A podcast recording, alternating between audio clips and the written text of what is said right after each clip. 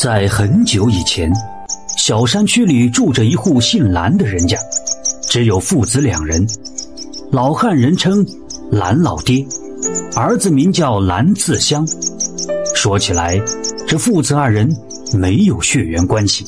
蓝老爹因为天生是个驼背，一直都没有娶妻，打了一辈子光棍十六年前，他拉了一车柴到集市上去卖。走到街口的大柳树下，看见一个啼哭的婴儿，就捡了回来。这婴儿就是蓝次香，意思就是老天爷赐给蓝家一个传承香火之人。转眼间，蓝次香长到十四岁，成为一个壮劳力，帮着老爹干活，日子渐渐的好了起来。购置了几亩薄田，还买了一头耕牛。蓝自香手脚勤快，又在河边开垦了几亩地，种上一些杂粮。但是好景不长，两年后，蓝老爹忽然就病倒了，吃了两个月的药，越来越严重，眼看着就不行了。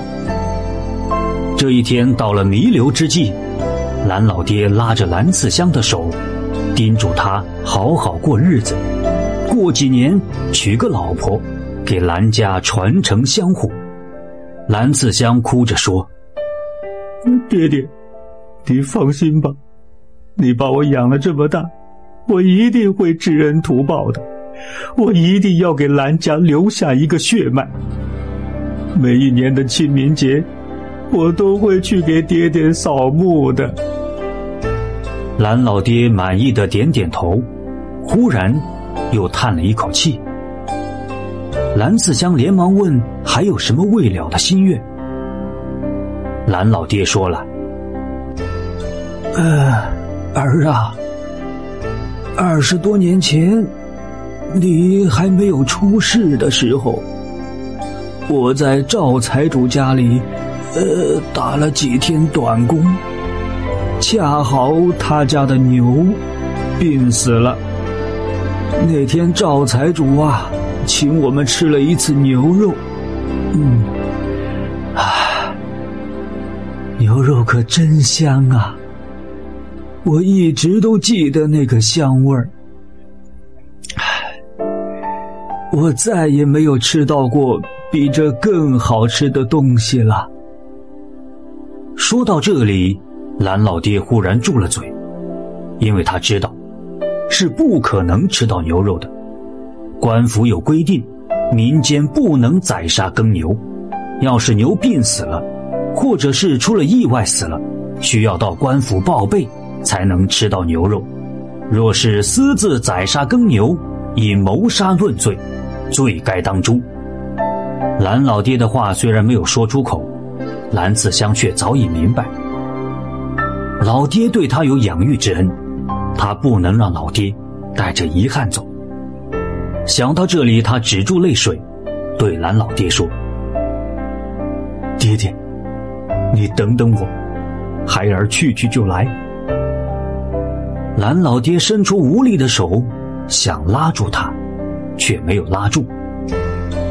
蓝自香拿着棒子和刀，跑到牛栏里，把牛给杀死了。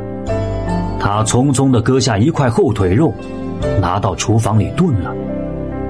端着热气腾腾的牛肉汤，来到蓝老爹的床前。蓝老爹哆嗦着嘴唇，说不出话来，却把头歪在一边，流着眼泪，怎么也不肯吃。任由蓝次香怎么喊，他也不肯把头给转过来。蓝次香跪在地上说道：“爹爹呀，你的养育之恩，孩儿无以为报。耕牛已经杀了。”你若不吃，也挽回不了啊！就让儿子尽上一份孝心，剩下来的事，让孩儿自己来想一想办法吧。爹爹，你就吃一口吧。蓝老爹终于转过头来，蓝子香喂他吃肉喝汤。他吃完后长舒一口气，轻声的说道：“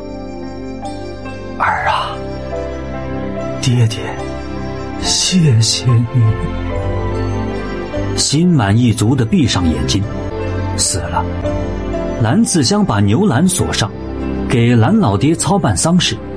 过了头七，把李正给惊到了，说道：“哎呀，孩子，虽然你孝心可嘉，但是也不能不把性命当回事啊！”无奈之下，只能捆住蓝次香，押到县衙里。县太爷按照朝廷律令，把蓝次香判了斩刑。文书申报到上司，等候批复。村里人听说后，集体跑到县衙里说情，希望能够念在蓝次香的孝心上，恳求县老爷开恩，给他一条生路。县老爷无奈地说：“乡亲们呐，你们的心情可以理解，但我身为朝廷命官，也只能依照条律办事，实在是帮不了他呀。”过了一段时间，批文到了，要将蓝次香就地正法，并且要把头颅悬挂在城门，示众三天。到了行刑的前一天，半夜里，蓝次香面前突然出现一个白胡子老道。蓝次香刚想说话，老道示意他不要声张，将手中的柳枝一扔，柳枝就变成了蓝刺香的模样，坐在地上。老道拉着蓝刺香，让他闭上眼。一瞬间，两人都不见了。睁开眼的时候，发现已经站到山路上。老道士说了：“孩子，念在你的孝心上，东岳大帝特地命我来搭救你。代替你斩首示众的是那根柳枝。从今以后啊，你不能再回家了。”山里有个米老汉，他家里还有个十五岁的女儿，你去投靠他，给他当上门女婿吧。米老汉听了蓝次香的奇遇，看中他是个孝子，把女儿嫁给了他。后来，老婆生了两个儿子，蓝次香让老大姓米，老二姓蓝，总算是给蓝家留下了香火。听说听完故事。点赞加关注的朋友们，身体会越来越好，财源会越来越广进，家庭会越来越和谐。